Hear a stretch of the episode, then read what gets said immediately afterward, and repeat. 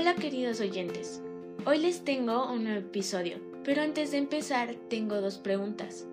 ¿Quién es Gabriel García Márquez y cuál es su importancia en Latinoamérica? Gabriel García Márquez, escritor, periodista, editor y guionista colombiano, nació en Aracataca el 6 de marzo de 1927 y murió en Ciudad de México el 17 de abril de 2014. Gabriel García Márquez es conocido como el mayor representante del género literario realismo mágico. A través de este género dejó en alto el nombre de Latinoamérica, de su país, de su gente y de su pueblo Aracataca. Gabriel García Márquez formó parte del boom latinoamericano, un fenómeno literario editorial, social y cultural que tiene origen en 1960 y 1970.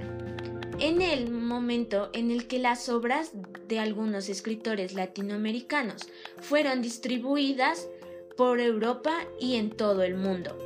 Gabriel García Márquez ganó un premio Nobel a la literatura con su obra Cien años de soledad. Dio a conocer la realidad que se vivía en América Latina, reivindicando cada uno de sus pueblos, tradiciones y costumbres. Otra obra importante de Gabriel García Márquez es El coronel no tiene quien le escriba. Es una novela corta escrita en 1961, inspirada por su propia experiencia en París, cuando esperaba un cheque. El coronel no tiene quien le escriba, no tuvo éxito hasta el éxito de 100 años de soledad, publicada en 1967. Ahora les voy a dar un pequeño resumen sobre este libro. Básicamente, esta novela corta se trata sobre los problemas económicos de un coronel y su esposa asmática, que empezaron a incrementar cuando perdieron a su hijo Agustín asesinado en el mes de enero en La Gallera por repartir información clandestina.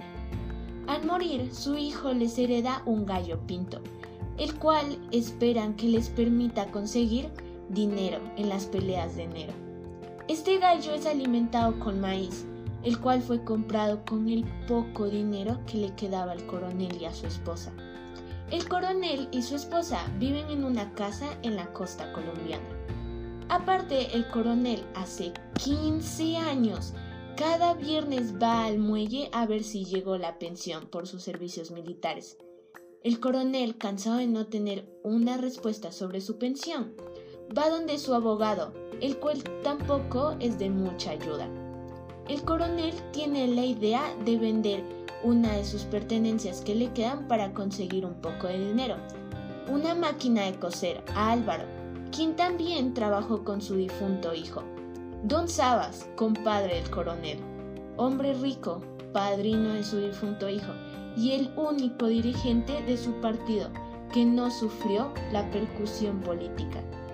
Le aconseja que vende el gallo para él comprarlo a 400 pesos, para él revenderlo a 900 a otro comprador.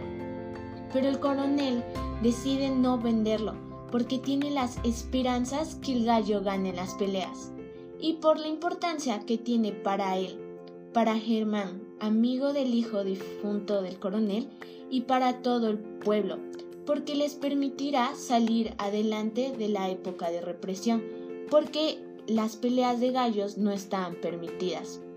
Pero su esposa, al enterarse de la decisión del coronel, no está de acuerdo porque le recuerda a la muerte de su hijo y le saca en cara la situación en la que están viviendo.